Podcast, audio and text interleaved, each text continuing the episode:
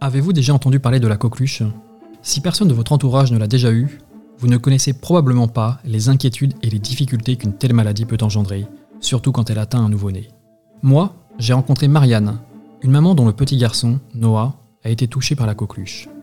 Les quintes de tout, la difficulté à respirer et la peur qui vous étreint. J'ai donc découvert cette histoire très particulière. J'ai écouté Marianne me raconter comment Noah, âgé de seulement 6 semaines, a d'abord montré les symptômes semblables à ceux d'un rhume.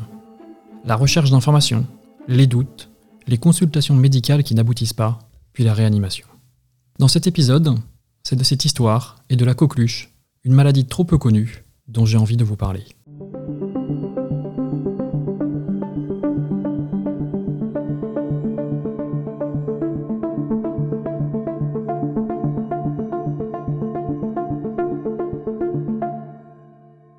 Je suis Mériadec Guignard, pharmacien et podcasteur santé, et vous écoutez Histoire de mots.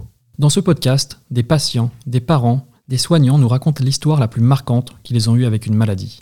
Une fièvre qui ne fait que grimper, une toux qui ne s'arrête pas, et l'inquiétude qui grandit. Dans chaque épisode, vous écouterez le point de vue d'un patient et d'un soignant sur une maladie. L'histoire d'aujourd'hui sera divisée en deux parties. Le témoignage de Marianne, maman de Noah qui a eu la coqueluche. Et les paroles expertes de Nicole Guizot, directrice de recherche à l'Institut Pasteur et créatrice du Centre national de référence sur la coqueluche.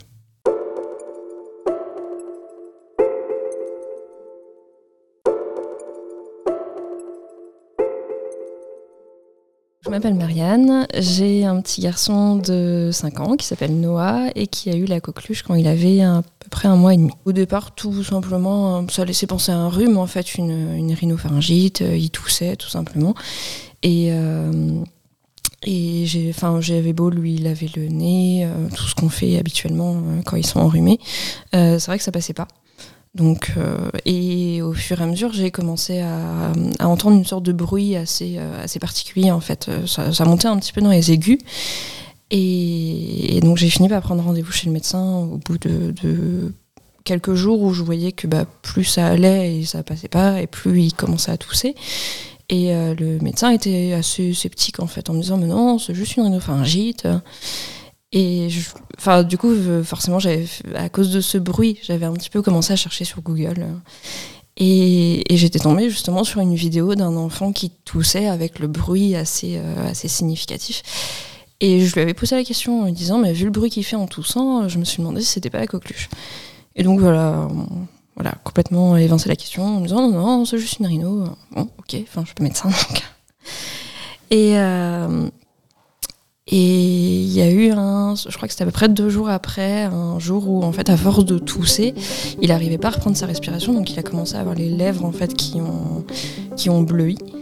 Et moi, le lendemain, j'avais euh, j'avais rendez-vous chez le médecin cette fois pour moi, donc j'y retourne et je lui dis par contre, enfin voilà, ça s'arrange pas du tout, euh, ça passe pas, j'ai beau lui laver le nez, euh, je l'avais même pris dans la salle de bain avec moi quand je prenais ma douche, histoire qu'il respire en fait des, de l'eau assez humide.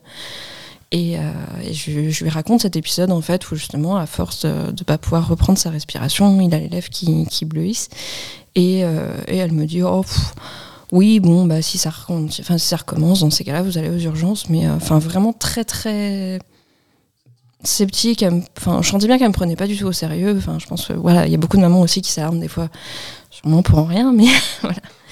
Et, euh, et c'est le soir, en fait, où une, voisine, du coup, qui, qui, passe à la maison, euh, simple visite, qui nous dit bah, c'est vrai qu'il a pas l'air en forme quand même quitte à ce que vous vous déplacez pour rien, euh, bah, allez aux urgences, mais euh, au cas où. Et, euh, c'est vrai que bah, on, pas forcément à distance, mais on se dit bah, on va peut-être pas aller aux urgences. déjà qu'ils ont quand même pas mal de, personnes à voir. si c'est pour y aller pour rien, c'est dommage. donc le, fait qu'elle nous conforte un petit peu dans, ça nous a rassurés, je pense. Donc en effet, on y a été le soir et ça a été assez rapide pour le coup où ils nous ont mis à l'écart, en fait, vu qu'il était tout petit, euh, ils nous ont mis à l'écart. En cinq minutes après, on a été euh, directement pris en salle d'auscultation et, euh, cinq minutes après, j'entends un médecin qui dit Oh, bah, c'est la coqueluche. Donc après, ils attendaient quand même les résultats. Donc c'était un vendredi soir, on a eu les résultats le lundi matin. Donc moi j'attendais aussi d'avoir les résultats pour appeler le cabinet médical en disant bah, voilà. Mais oui, ça, ça a été très rapide. Au début, ils voulaient l'hospitaliser du coup dans le service classique. En fait, c'est c'est l'hôpital sud de Rennes qui est spécialisé en pédiatrie. Donc euh, donc on avait été directement là-bas et finalement en fait euh, ils se sont rendus compte au bout de même pas une demi-heure que c'était pas son état de santé était assez euh, compliqué enfin voilà assez grave et du coup il fallait le mettre en réanimation pédiatrique il est resté cinq jours du coup en réanimation pédiatrique où au moins en fait tous les écrans des chambres étaient reliés donc en fait si si une infirmière ou un médecin était dans la chambre d'à côté et qu'il y avait un souci euh, le but, c'était qu'ils puissent voir en effet qu'il y avait un problème dans la chambre d'à côté et du coup euh, se, déplacer. Mais malheureusement, tout ne se passe pas comme prévu. Les écrans qui surveillent les bébés en réanimation ne fonctionnent pas, et Noah voit son taux d'oxygène chuter. Sa vie est en danger.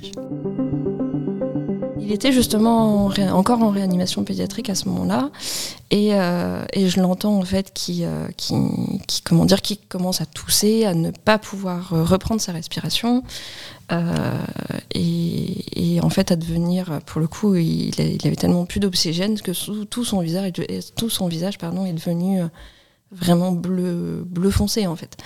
Et, euh, et, sauf que forcément, ce jour-là, les, les, les écrans ne sont pas, ne sont pas connectés, n'ont pas fait d'alerte dans les autres chambres.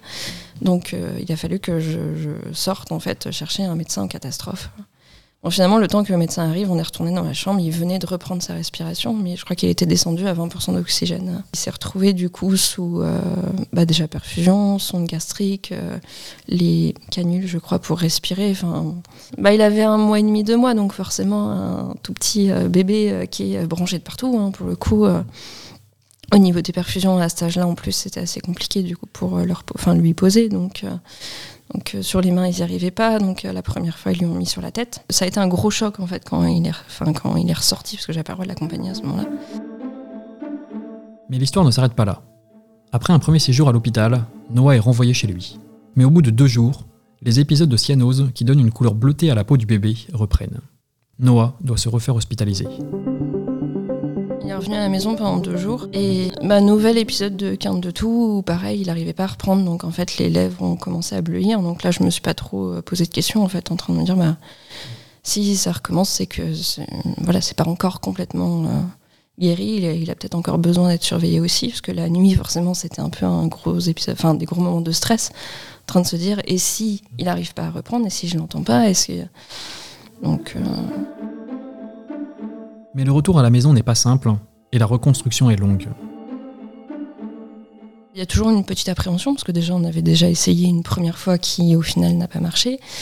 Euh, et de se dire, bah, là, il n'y aura pas la surveillance des médecins, il n'y aura pas tout ça. Donc euh, ça a été long, parce que forcément il a toussé euh, pendant un sacré moment. il a été chez l'assistante maternelle, il avait quasiment 4 mois et je sais que l'assistante maternelle du coup avait la hantise dès qu'elle l'entendait tousser parce qu'elle savait hein, qu'il avait eu la coqueluche peu de temps avant. Donc euh, ça a duré très longtemps et ce que j'avais remarqué aussi bien pour lui que pour moi, c'est que dès que euh, l'un nous deux était enrhumé ou quoi que ce soit, ça laissait une sorte de terrain un peu fragile où on toussait beaucoup plus que finalement un simple rhume et on avait du mal à reprendre. Et il y avait cette euh, enfin moi j'avais cette sensation d'encombrement en fait euh, assez facilement. Au niveau des symptômes je pense que c'est lui qui l'a eu en premier. Et du coup euh, enfin voilà sauf que déjà en tant qu'adulte c'est on sent bien que c'est très dur d'expulser en fait tout ce qui nous encombre. Mais voilà pour un bébé de un mois et demi deux mois forcément c'était d'autant plus compliqué quoi depuis les premiers symptômes de la maladie jusqu'à la sortie de l'hôpital, trois semaines se sont écoulées. Noah est un vrai guerrier. Il vit aujourd'hui la vie normale d'un enfant de 5 ans. Il, va très bien. Le, côté euh, assez euh, fragile à retousser très facilement, du coup, a fini par euh, s'estomper. Donc, il n'y a, pas de souci. De toute façon, il ne se souvient pas quand, quand, je lui avais parlé justement euh, qu'aujourd'hui on on allait, parler de lui, euh, il me dit bah non mais moi je m'en souviens pas. Bah oui forcément t'étais tout petit. Après oui c'est plus le, le côté euh, souvenir et psychologique en fait qui est, qui est, assez marquant parce que ça a été une, une période qui était assez compliquée. mais, mais, voilà maintenant il va bien et c'est le principal.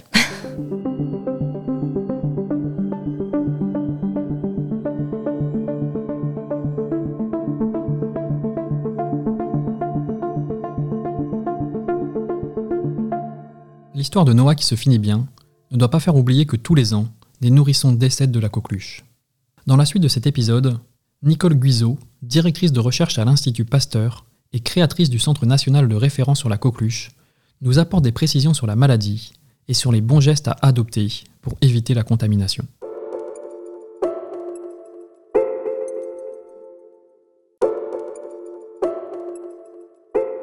Bien, je m'appelle Nicole Guizot. J'étais directrice euh, de recherche à l'Institut Pasteur, mais j'ai aussi euh, créé et été directrice du Centre national de référence de la coqueluche euh, pendant plus de 20 ans.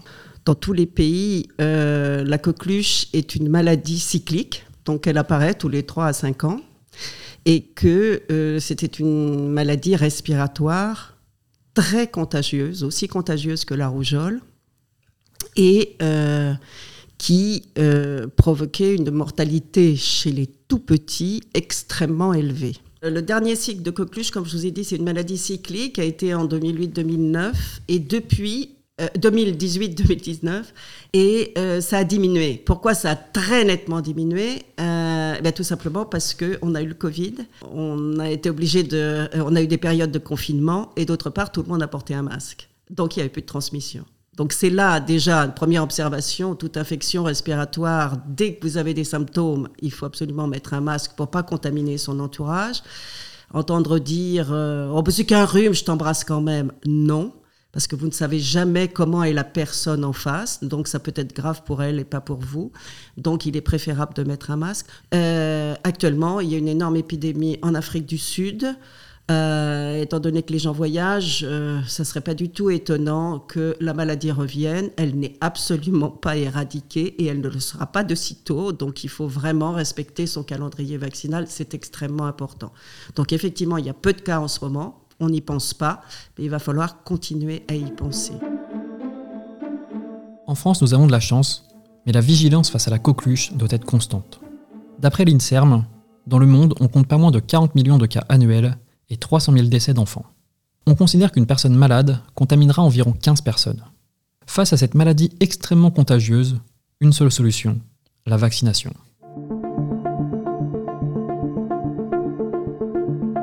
On parlait absolument pas avant la vaccination de coqueluche chez l'adulte ou extrêmement peu, il y a très peu de publications. À partir du moment où on a introduit la vaccination chez les petits, eh bien la mortalité et la morbidité a très nettement diminué. Et euh, dans les années 85-87, on a arrêté la déclaration obligatoire en France, par exemple, parce qu'il n'y avait plus de coqueluche, donc il n'y avait plus de surveillance, il n'y avait plus rien, et on était très heureux. Et puis tout d'un coup, dans les années 90, on a vu euh, des bébés hospitalisés pour coqueluche dans certains hôpitaux, en particulier à l'hôpital Trousseau, où Pierre Béguet et Emmanuel Grimprel se sont étonnés en disant tiens, de la coqueluche, pourquoi? Et en interrogeant les parents qui amenaient ces petits bébés euh, atteints de coqueluche, eh bien, ils ont vu que les parents toussaient, ou des ados toussaient, ou des grands-parents toussaient, etc. Et c'est comme ça qu'on s'est aperçu qu'il fallait des rappels vaccinaux. Alors, le premier vaccin qui était utilisé, c'était des vaccins faits de bactéries entières euh, inactivées. Maintenant, grâce à la mise au point de vaccins qu'on va appeler acellulaires, c'est-à-dire qui ne contiennent que des anatoxines, euh, comme pour la diphtérie ou le tétanos, hein, eh bien, on a pu introduire des rappels pour l'enfant, pour l'adolescent, pour l'adulte.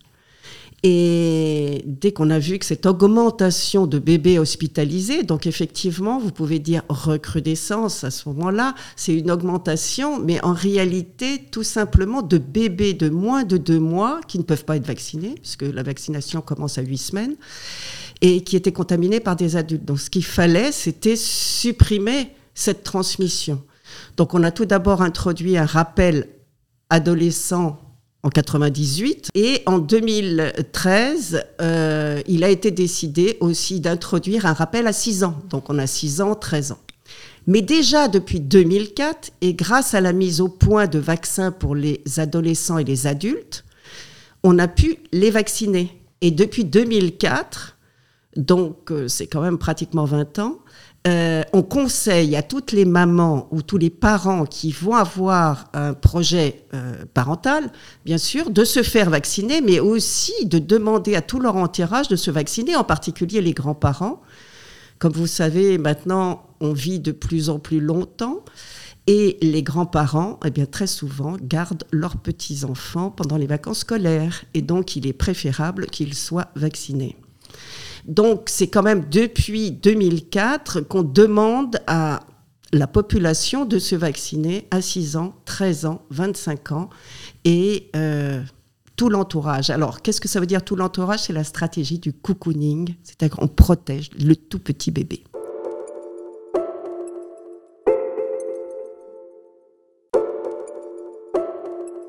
Depuis 2004, la stratégie dite du cocooning a été mise en place en France. Elle consiste à vacciner l'entourage proche des nourrissons pour les protéger pendant les premiers mois de leur vie. Mais la couverture vaccinale obtenue avec cette stratégie du cocooning reste inférieure à celle attendue pour empêcher la transmission de l'infection aux jeunes nourrissons. Se pose alors la question de la vaccination maternelle.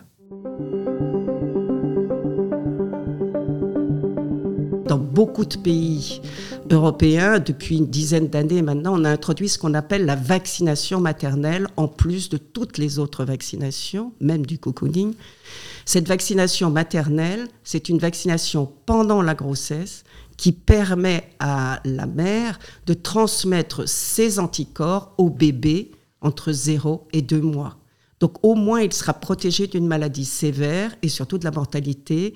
Et aussi de l'hospitalisation, tous les premiers résultats qui sortent, puisque certains pays ont utilisé cette euh, vaccination depuis une dizaine d'années, c'est une diminution très nette de la mortalité et de l'hospitalisation. Donc ça, c'est très important. Ceci dit, à deux mois ou à huit semaines, il va être vacciné, mais il ne sera réellement protégé qu'après avoir reçu sa deuxième vaccination à quatre mois et son rappel à 11 mois. Donc pendant toute cette période, n'est pas du tout indiqué qu'un bébé ait une coqueluche, même si là, elle est moins grave.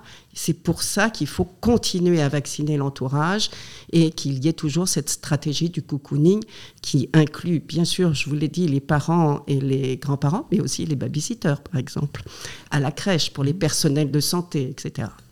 Alors certains médecins disent aussi pourquoi est-ce qu'il faut vacciner à chaque fois, à chaque grossesse, par exemple, les femmes. Oui, parce qu'il y a une diminution de l'immunité après vaccination, donc on est très bien protégé nous-mêmes environ 10 ans. Mais euh, pour transmettre un taux d'anticorps suffisamment élevé au bébé, il est préférable qu'à chaque grossesse, la maman soit vaccinée. Il n'y a aucun danger à ce qu'il y ait deux fois des vaccinations à 2-3 ans d'intervalle. En plus de la vaccination, il est important de connaître les modes de contamination pour les limiter. Il faut aussi savoir reconnaître les symptômes de la coqueluche pour les repérer et agir le plus rapidement possible, surtout quand il s'agit d'un nouveau-né. Principalement, bah, on dit c'est la mère, puisque la mère allaite mais le père peut parfaitement être contaminateur et euh, tous les gens qui sont dans la, dans la maison. Euh, et donc, c'est la fratrie. Et très souvent, s'il y a un bébé ayant un frère adolescent qui n'a pas encore eu son rappel, ou un enfant qui n'a pas encore ses 6 ans, qui a 5 ans et demi, il peut transmettre la coqueluche. On ne sait pas, parce que ces enfants vont en collectivité, ils sont à l'école. Donc, euh, ils peuvent transmettre à ce tout petit bébé. C'est pour ça que dès qu'il y a un projet parental, il faut quand même vérifier le statut vaccinal de tout l'entourage. Malheureusement, maintenant, les symptômes de la coqueluche, cliniquement, c'est extrêmement, ça peut être extrêmement difficile parce que ça va dépendre de votre état immunitaire. Et donc, euh, en ce qui concerne les enfants, adolescents et adultes, S'ils n'ont pas du tout été vaccinés, alors là, on va avoir la coqueluche typique en trois phases, n'est-ce pas? D'abord, contamination par quelqu'un par des gouttelettes euh, de salive euh, qui sont émises lors de la toux. Vous êtes contaminé. L'incubation est longue comparée à des infections virales, par exemple. Et tout d'un coup, bah, qu'est-ce qui reste? C'est essentiellement la toux, ce qu'on appelle le champ du coq. Mais c'est aussi, euh, vous avez du mal à dormir, c'est une toux insomniante. Et puis, euh, chez les gens qui ne sont pas du tout humains ou qui n'ont pas du tout eu de contact, ni de rappel naturel, ni de rappel vaccinaux, ça peut aller jusqu'à la cassure de côte, etc. Et jusqu'à une hémorragie cérébrale pour des personnes très âgées. Donc, ça peut être une maladie extrêmement sévère. Pour le nouveau-né, maintenant, alors là, c'est pire que tout. Ça peut être mortel chez les moins de deux mois. Et donc euh, là, il y a une hyperlymphocytose extrêmement élevée. Il n'y a pas forcément le champ du coq, mais une, une maladie cyanosante. L'enfant vomit, donc ne se nourrit pas. Il y a une reprise respiratoire extrêmement difficile, une bradycardie, etc. Et on peut avoir, dans certains cas, ce qu'on appelle une coqueluche maligne, où l'enfant, malheureusement, risque de décéder. S'il ne décède pas, il va s'en remettre, bien sûr, c'est très long, c'est une hospitalisation longue, et il risque d'avoir une, euh, des, des, séquelles respiratoires plus tard. C'est les 0 à 2 mois qui sont hospitalisés principalement, ou 0 à 3 mois, mais la vaccination commence à 8 semaines, généralement dans les pays euh, en voie de développement, 6 semaines dans les pays à ressources très, très faibles. Euh, mais chez nous, par exemple, c'est à 8 semaines, et il faut vraiment respecter ce calendrier ne pas dire ah bah, je vais attendre les trois mois, etc. Je n'aime pas dire la vaccination commence à deux mois, parce que souvent deux mois, les parents vont aller euh, plutôt vers trois mois. Donc c'est vraiment huit semaines, et c'est comme ça qu'il s'est inscrit et recommandé euh, pour, euh, dans le calendrier vaccinal. Donc ça, c'est une importance capitale. Mais qu'est-ce que vous faites entre zéro et huit semaines? Si quelqu'un vous contamine, là, le bébé n'a aucune défense. Donc c'est pour ça qu'on dit il faut que tout l'entourage soit vacciné. Et c'est aussi pour supprimer cette mortalité. C'est ça qu'il faut savoir. La coqueluche est une maladie gravissime pour les tout petits.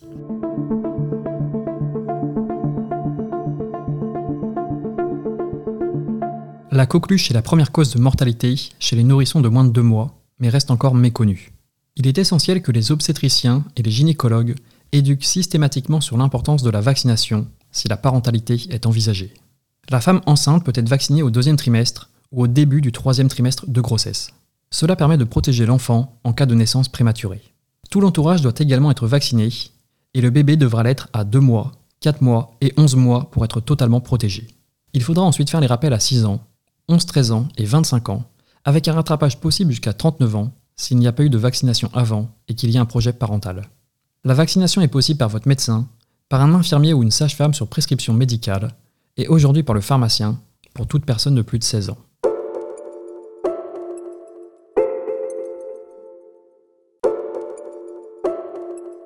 Vous venez d'écouter un épisode d'Histoire de mots, un podcast réalisé en partenariat avec Sanofi. Merci à Marianne et Nicole pour leur participation au podcast. La réalisation de ce podcast est signée Elstech in Progress, agence de communication santé.